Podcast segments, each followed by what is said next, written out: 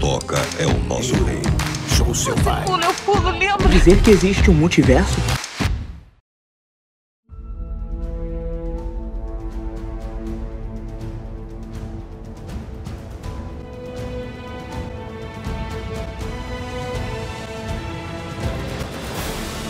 Olá, meus caros leitores e no momento ouvintes do Cinema Multiverso. Eu sou João Azevedo e este é o primeiro episódio do Multicast. Nesses primeiros episódios vamos falar sobre a trilogia Superman do universo cinematográfico de si. E para o programa de hoje, eu estou acompanhado de Fernanda Ramos. E aí, pessoal, tudo bem? Gostaria de dizer que certa vez eu conheci uma pedra que tinha mais personalidade do que esse Clark Kent. E Diego Rodrigues. Fala pessoal, hoje vamos falar sobre o tão polêmico filme de origem do Superman e tentar entender os seus pontos positivos e negativos. Quais pontos positivos, hein? Pois é, né? Vai ter que procurar bem fundo pra achar alguma coisa. A roupa é legal. Ah, o uniforme é realmente bem legal. É, isso é. O S que não é um S. Tudo começou com O Homem de Aço, lançado em 2013. O filme dirigido pelo visionário Zack Snyder entregou ao público uma visão realista e sombria do universo dos heróis. E foi justamente esse jeito meio dark um dos pontos mais criticados pelo público e pela crítica especializada. O começo do filme é, já é o terceiro ato de um filme sobre Krypton super interessante. Só que aqui, em Um Homem de Aço, ele não exatamente importa. É uma Krypton como nunca foi visto antes, com muita cor, muitas criaturas, um pedaço de uma trama interna sobre o golpe de estado do Zod, que é uma coisa bem interessante, mas que eu não consigo me importar muito porque isso é só um prelúdio, isso não importa de verdade. Eu já sei que isso não vai ser desenvolvido mais pra frente. Provavelmente essa é a minha cena favorita de ação no filme, pelo simples fato de não ter prédios nela e pessoas sendo jogadas contra prédios. E é bem interessante a gente ver Krypton dessa outra forma. Me fez pensar que o filme seria melhor do que realmente foi. É, eu creio que essa parte do filme Krypton acho que poderia ser um pouco melhor explorada. Por exemplo, falar sobre a falar explicar um pouco melhor sobre a linhagem degenerativa que o Zod fala, que acabou com o planeta, que acabou com os recursos. Então, ficou algo meio meio que o, o João falou mesmo, que é só um prelúdio mesmo do, do que vai acontecer. Mas eu acho que ela poderia ser um pouco melhor explorada. É, verdade. Teria sido muito legal se tivessem dado uma explicação melhor do que aconteceu com Krypton até chegar àquele ponto. Krypton renderia um filme próprio de muita qualidade.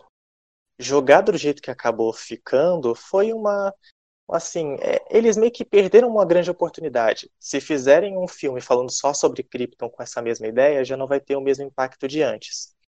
E sobre a ação, a luta do Zod com o Jorel é bem, é bem estranho porque o Jorel é um cientista e ele dá uma surra no Zod, que é um general.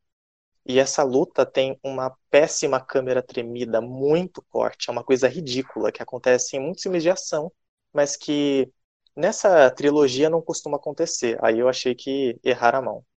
Além de ser um, além de ser uma batalha muito curta, né? Não, não passa muita emoção, a batalha acaba logo e depois acontece uma coisa inexplicável, que é o Jorel simplesmente abrir a guarda e levar uma facada. Exatamente, ele se deixa morrer, como assim? É, não dá para entender isso, não dá para entender. Ele simplesmente fica olhando pro, pra nave sair com, junto com a Lara e simplesmente abre a guarda. E o Zod mata ele. É simples. É uma morte bem pouco criativa, assim. É, olhando por esse lado da morte do Jorel e que ele é um cientista dando um pau no, no Zod, que é um general, um militar, é bem bizarro mesmo. Mas provavelmente eu gosto dessa cena por ter uma certa implicância com a cena do Superman contra o Zod lá na frente. Então eu gosto dela por não ser essa outra luta que eu tenho mais implicância.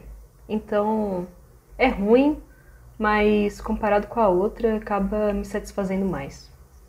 E depois dessa, desse primeiro pedaço num espaço temporal anterior, o filme joga um tempão, eu acho que quase uma hora de filme, sobre uh, o desenvolvimento do personagem Clark Kent até ele virar Superman. Só que isso é só no título, porque não existe nenhum desenvolvimento. É simplesmente um monte de cenas do Clark reagindo a situações. Então, ele descobre um poder novo, aí ele reage a esse poder e alguém diz para ele o que ele deve fazer. Ele vê alguma coisa acontecendo e aí ele meio que interfere, mas ele não sabe exatamente se ele deveria interferir. Aí chega o pai dele, fala o que ele tem que fazer e ele só segue o que o pai dele diz. É mais ou menos assim todo esse percurso até que o Clark chega na nave. Então, meio que ele reage sem reagir, porque tudo que acontece com o Clark, isso é uma coisa que me irrita muito. Tudo que acontece com Clark, ele simplesmente aceita. E não dá para chamar ele de protagonista porque ele não está conduzindo a história. Ele está sendo arrastado pelos eventos. Isso é uma coisa que me irrita muito. Ele é um personagem inerte. Tudo que falam para ele, faça desse jeito, ou isso significa isso, ele simplesmente aceita.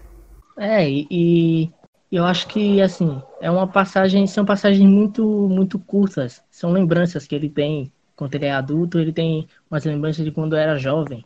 E meio que não mostra como ele conhece direito seus poderes, como ele, como ele aprendeu a usar, como ele, se ele treinou. Isso meio que corta, fica esse buraco. E nada significa nada nesses momentos de flashback. Porque o Clark salvar as crianças e depois ele deixar o pai morrer não significa nada. Eu não vejo o Clark pensando, poxa, eu devia ter feito isso. Não, eu devia ter feito aquilo. Na cena seguinte, é, cronologicamente falando, o Clark vai lá para a plataforma para salvar os caras na plataforma, sendo que ele estava super longe. Então, o que foi que ele aprendeu com a morte do pai dele? Eu não vejo ele se arrependendo, mas parece que ele se arrependeu. Eu tenho que ficar completando o tempo todo os elementos que constituem esse arco de herói do Clark. Então, tipo, ele simplesmente aceita as coisas que acontecem e meio que ele, meio que ele aceita na hora. Ele parece que ele não leva aquelas coisas para a vida dele eles falam, faça isso porque isso é certo. E aí naquela hora ele acredita que aquilo é certo, mas depois lá pra frente ele vai mudar de atitude e você nem sabe por quê. Ele simplesmente ele vai seguindo o fluxo ali do roteiro. Cara, essa cena do, do pai adotivo dele morrendo, eu, eu não consegui aceitar. Porque ele simplesmente vê o tornado chegando e o pai manda ele ficar quieto porque ninguém pode descobrir os poderes dele e ele vê o pai morrer. Como é que um filho vê o pai morrer e simplesmente não faz nada? Só para não mostrar os seus poderes? E ele nem iria mostrar os poderes se fosse ele, porque iria conseguir ser mais rápido. Ninguém ia perceber. Não faz sentido. É, então. E tudo isso para salvar um cachorro. Era só um motivo, um cachorro. Isso que fez o pai do Clark morrer. Não, mas cachorros são muito importantes. Vamos deixar isso claro aqui. Mas é isso, velho. Tipo, o Clark ele não parece que ele não parece que ele pensa, ele não reage às coisas e isso é uma coisa que me incomoda muito nele. Ele não tem personalidade. Velho, eu não gosto desse Clark do, do universo estendido da DC. Eu não consigo gostar. E assim, o pai adotivo do Clark diz para ele: então, você não vai salvar ninguém. Mesmo que isso faça com que criancinhas morram, você não vai salvar. O Clark aceita. Depois aparece um holograma em uma nave, uma espaçonave, e, e diz para o Clark que ele precisa ser um herói, porque as pessoas na Terra vão caminhar com ele, vão se unir a ele ao sol, vão tropeçar, vão cair, vão fazer maravilhas. O Clark diz amém, veste o uniforme, sai voando, e é isso aí. Não tem maiores, maiores preocupações, não tem discussão, eu esperava pelo menos o Clark dizer: Poxa, peraí, você quer mandar na minha vida? Eu nem sei quem é você. Você não pode me. Como você me prova que você é quem você diz? Não, e aliás, essa, essa cena do encontro dele com o pai biológico é, é até meio estranho, porque o, o pai dele surge, aí fala, fala pra ele que é o pai dele, e ele simplesmente ele não esboça nenhuma reação. O ator não esboça nenhuma reação. Caramba, finalmente encontrei meu pai. Nada. É, a, a face dele fica do mesmo jeito que estava antes. Exatamente. Eu não sei se isso é um problema de direção ou se é. Provavelmente é de direção, porque se fosse só problema do ator, o diretor teria falado: velho, faz alguma. tem alguma expressão nesse momento? E é uma coisa que eu tava falando com o João antes.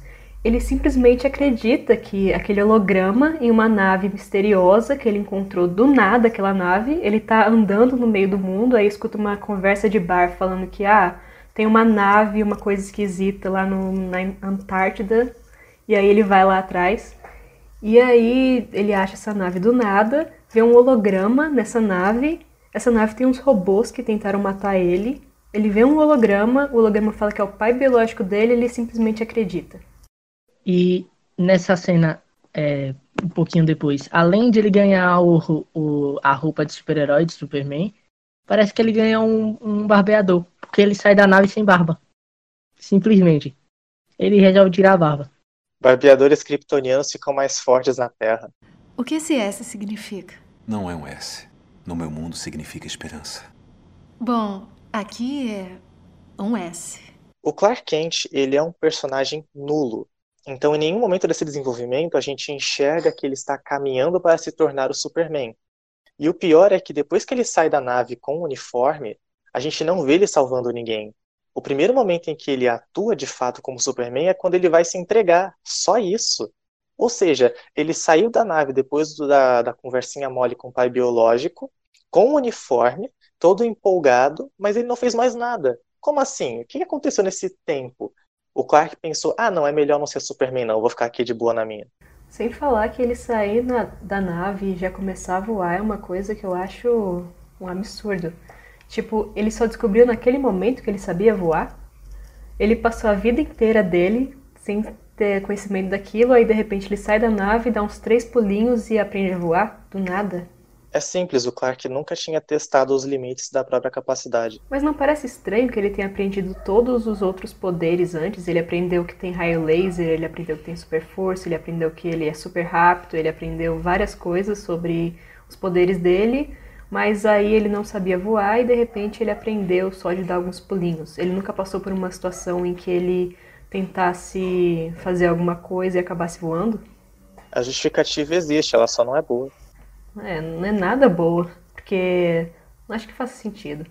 E depois que o Clark se entrega, porque o Zod chegou e tá querendo saber onde tá o Kal-El.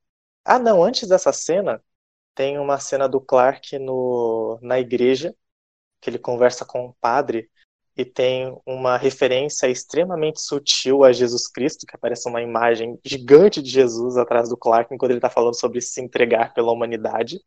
Bem sutil. E o filme, nesse ponto, perde mais uma oportunidade de fazer um desenvolvimento decente para o Clark. Porque ele nunca, em nenhum momento é mostrado que ele se importa com a humanidade, porque ele vivia andando de um lado para o outro, como se ele não soubesse o que ele tem que fazer. E nessa cena ele continua meio que não sabendo o que ele tem que fazer, ele só obedece ordens alguém disse para ele, oh, acho que você deveria fazer isso, hein? Seria legal. Aí ele vai lá e faz. É, dá para perceber em diversos momentos do, do filme esses buracos no roteiro. Ah, o... E assim, é, na minha opinião, um filme de origem é, você tem que ser muito ruim para você não conseguir fazer um filme decente de origem. Porque não é tão complicado você desenvolver, apresentar um personagem que todo mundo já conhece, desenvolver tem um desenvolvimento legal, não é tão difícil. E eles, eles erram o tempo todo. Exatamente. Você fazer um, um filme de origem sobre um personagem que provavelmente é o personagem mais famoso do mundo, super-herói mais famoso do mundo, não é difícil. Ainda mais sendo o Superman, que não tem muitos elementos que você vai acrescentar ali. E uma coisa que eu não tinha citado também, que eu vou citar agora para falar mais sobre o não desenvolvimento do Clark, é que ele passa quase metade do filme mudo. Mudo mesmo, sem falar nada. Ele só vê as coisas acontecendo e vai de um lugar para o outro. E, e, e, com aquela expressão que não muda. Pois é, né? É até característica dele. A interpretação do, do ator lá é perfeita, porque eu imagino isso quando eu, quando eu leio as linhas de diálogo do Clark. Sim, né? Não dá nem pra para criticar o ator, porque vendo a, o roteiro e o que o Clark fala, você já vê que o personagem ali, eles fizeram um personagem para não ter nenhuma emoção ali. É, e, esse, e esses erros de.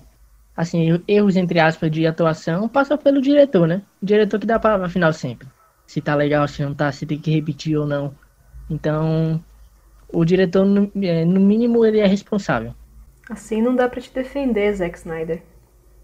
O Zack Snyder é um caso complicado. Daria para fazer um podcast só falando sobre as coisas que ele fez, onde ele erra e onde ele acerta. O que esse S significa?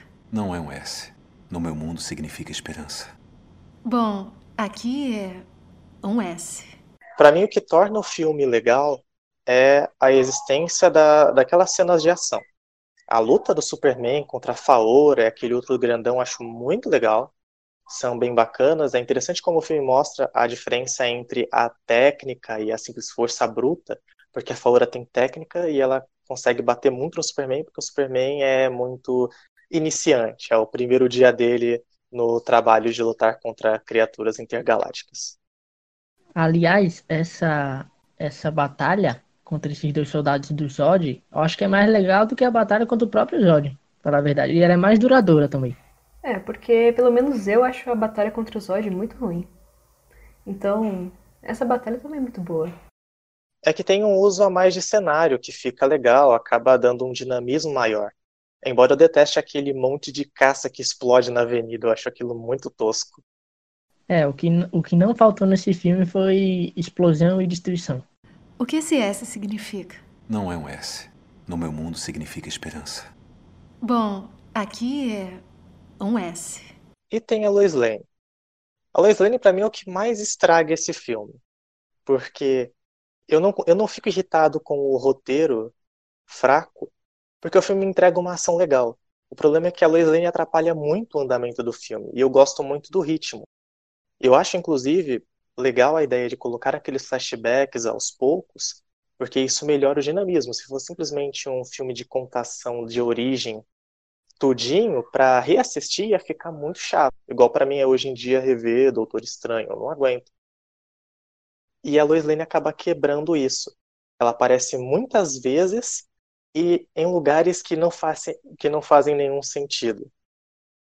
Por nenhum motivo, nada existe um motivo, mas parece que não tem nenhum motivo o Zod escolhe a Lois Lane para levar ela para a nave, junto com o Superman. Para começar, é muito conveniente que a Lois esteja justamente ali junto com os militares, para Faora chegar e falar: ou oh, então, ela também tem que ir. E a justificativa para essa ida dela para a nave é porque o Zod queria saber onde fica a casa do Clark. O problema é que se ele já tem o Clark para poder entrar na mente e extrair essa informação, ele não precisava da Lois. É, a gente pode até falar que ele pegou a Lois para caso ele não conseguisse entrar na mente do Superman, não conseguisse extrair informação. Só que o problema é que eles pegam a Lois e deixam ela largada lá na nave fazendo o que ela quisesse, sabe? Eles simplesmente largam a Lois lá e ela estraga todos os planos do Zod, enfim. Essa, essa Lois Lane só não é mais chata do que a Lois Lane do próximo filme, porque a do próximo filme parecia um, um ser onipresente. Estava em todas as situações, em todos os lugares. Ah, eu acho que é um páreo duro, hein? Eu acho que as duas Lois Lane são igualmente inconvenientes. Me dá a impressão de que ela só vai para a nave porque o roteiro queria é, uma forma rápida de explicar como os kryptonianos seriam destruídos. E aí não, o Jorel vai aparecer na nave e vai explicar para Lois em off-screen como é que se derrota a turma do, do Zod. Aí depois o Clark pergunta pra Lois: Ô Lois, e aí? O que você, tá, você tava fazendo lá? Aconteceu alguma coisa? A Lois fala: Então, eu já sei como derrotar o vilão. Siga-me. Muito bom, né? Sigam meus bons. Inclusive, uma curiosidade é que a Lois Lane, no universo de Chapolin, ela é mãe do Chapolin. Mas enfim. É, então, parece que eles ficam. Eles meio que usam a Lois Lane pra, pra tapar alguns possíveis buracos no roteiro para dar algumas explicações. Aí usam ela. Jogam ela aí no roteiro. É, um tapa-buraco. Tipo, a gente não tem como explicar isso. Ah, coloca Lois Lane lá e aí vai aparecer alguém para conversar com ela e ela vai passar essa informação pro Superman. E o João tinha falado sobre o ritmo do filme. É, eu não sei se eu acho o ritmo do filme bom, porque eu achei ele muito arrastado pelo fato de não ter muita coisa acontecendo. É, a história quase não tem história, então, nossa, chegou no final do filme já tava de saco cheio. Pra mim é o extremo oposto, eu acho o filme muito legal. É engraçado que você fala muito mal do filme e depois você fala que o filme é legal. Eu não sei onde foi que você achou o filme legal. Além da ação que você falou bem. Eu acho um filme muito bom de se assistir, é isso. É, depois de assistir muito filme ruim, eu passei a admirar filme que, mesmo tendo muitas, muitas dificuldades, ele consegue me entreter. Eu acho, que esse, eu acho que esse filme funciona muito bem enquanto entretenimento. Ele não é só um filme chato que eu quero que acabe logo. Eu gosto de assistir esse filme, já assisti muitas vezes. E você tocou num ponto sobre a história. Eu tenho um grave problema com o plano do Zod. Porque assim, se o Zod quer, ele quer transformar a Terra em Krypton, porque e a nave dele é super importante para que o plano dê certo, porque ele não matou o Superman antes. Ele tinha um monte de kryptonino na nave, era só levar todo mundo para fora da nave, tomar um sol, que eles vão dar uma surra no Superman fácil, fácil. Não, ele vai lá e ativa o plano antes de derrotar o Superman, o Superman chega, dá um golpe super simples na nave e pronto, acabou. Destruiu Krypton. Eu acho que o Zod deve ser um auto-sabotador. Ele tem que ir no psicólogo ver isso. É, eu acho que aqui entra aquela, aquela prepotência característica de vilão de filme. Que acha que vai vencer sempre o herói e, e faz as coisas. Tipo isso. Porque não tem muita explicação para ele. Não tem muita explicação para ele não derrotar o primeiro Superman e depois ele completar o plano dele. Ele já manda ativar a máquina. Inclusive, eu gosto muito do Zod. Porque o Zod tá certo. O Zod tinha mais era que dar o golpe de estado em Krypton antes, porque aí teria salvo o planeta da destruição. E aí o Jorão ainda fica falando, não, porque você tá errado, o que você tá fazendo e tal. Eu achei engraçado porque o Jorel mandou o Clark pra Terra na intenção de que o Clark pudesse decidir se ele iria ou não destruir a Terra para recriar Krypton. E aí o Jorel, o fantasma, fica dando lição de moral no Zod, porque o Zod quer destruir a Terra. É porque ele viu que o filho dele cresceu como uma pessoa totalmente inerte, que não tem opinião e só faz tudo que os outros mandam. Então ele tinha que tomar uma, uma atitude, porque o Super não ia ter. É, então, eu. Ó, a motivação do, do Zod, para mim, eu acho que é entre os três filmes, entre os vilões, de, os vilões dos três filmes, eu acho que é a mais válida. Porque ele, o Zod, ele nasceu com, essa, com esse gene de proteger Krypton e ser soldado de Krypton. Então ele, ele tinha que transformar a Terra em Krypton. Porque era a função dele. Ele nasceu para isso. E a luta entre os dois, eu gosto muito. Porque é uma luta de grandes proporções. Para mim é muito épico. E mostra o que o Superman pode fazer. Poxa, eu fiquei 10 temporadas de Smallville vendo Clark fazer coisas que não eram nada impressionantes e esperando uma demonstração de força. O Homem de Aço me dá isso. Era o Superman que eu queria, o Superman que eu esperei tanto tempo para ver. Tá certo que eu queria um roteiro muito melhor para embasar o personagem, mas a ação é do jeito que eu queria. Eu não consigo gostar dessa luta do Super contra o Zod, porque assim, é sempre interessante a gente ver uma luta nessas proporções, onde você jogar o seu op oponente contra um prédio é o equivalente a dar uma rasteira nele na vida real. Mas eu não sei, eu sinto que depois de um tempo, depois ter do terceiro prédio destruído, começa a ficar uma coisa meio repetitiva, sabe? Eu acho que, eu não sei, para mim, ter dois seres super poderosos, quase em pé de igualdade, com os mesmos poderes, acabou tornando a luta entediante. Por isso eu gosto mais das outras lutas envolvendo o Super. Na verdade, eu acho que o, o, eu tive a sensação de que o Superman estava em vantagem sempre. Os kryptonianos têm desvantagem, eles são vulneráveis na Terra. Então, e o Superman já era acostumado com aquele clima. Ele e fora isso, o Superman naturalmente ele já é mais forte por causa do, do, do da formação dele, que ele tem o, a, o gene de de, de, de pessoas do, de todos os kryptonianos e, e o Cortex. Então, naturalmente, ele já era mais forte. Então, em nenhum momento eu tive a sensação de que o Superman poderia perder a batalha. Sim, esse é outro ponto também. Eu não senti, eu não tive sensação de perigo durante a luta. Eu sentia que o Super, ele, sabe, de qualquer jeito ele ia vencer ali. Sem falar que eu só conseguia pensar no tanto de pessoas que estavam morrendo ali porque isso foi uma coisa que me incomodou bastante durante a luta. Porque o Super ele não tenta em momento nenhum levar o Zod para outro lugar, por mais que ele seja os dois estão quase em pé de igualdade, porque o Zod ele é um general, então ele consegue ter um controle muito bom dos poderes dele, mesmo não sendo acostumado com aquilo. Ele tem um treinamento, ele consegue se adaptar àquilo de uma forma rápida. Só que o Super ele tá em vantagem, ele podia tentar levar o Zod para longe dali. Mas não, ao invés disso a gente tem momentos durante a batalha que o Super vai e taca o Zod contra um prédio. O Superman só fez isso uma vez. Ele arremessa o Zod uma vez no prédio, aí ele voa lateralmente ao prédio de uma maneira super irresponsável. É, tem uma cena em que ele arrasta a cabeça do Zod numa fachada de um prédio de vidro, e uma cena em que ele desvia de um caminhão-tanque que o Zod chuta na direção dele. São os, três, são os quatro momentos em que o Superman é extremamente irresponsável. No mais, ele tenta uma vez levar o Zod para o espaço. O que eu acho é que o filme falhou em não mostrar o Superman se esforçando para tentar tirar a luta dali.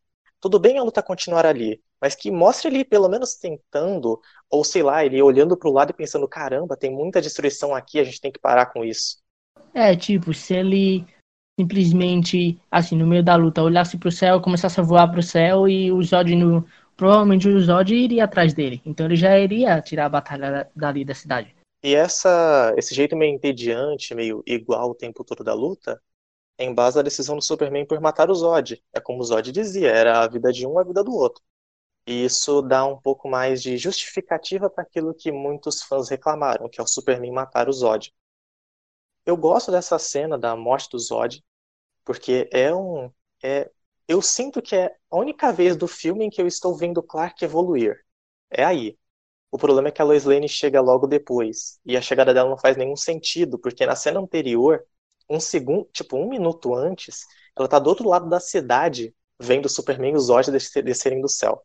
É aquilo que o Diego falou, que a Lois Lane ela é onipresente. Ela está em todos os lugares ao mesmo tempo.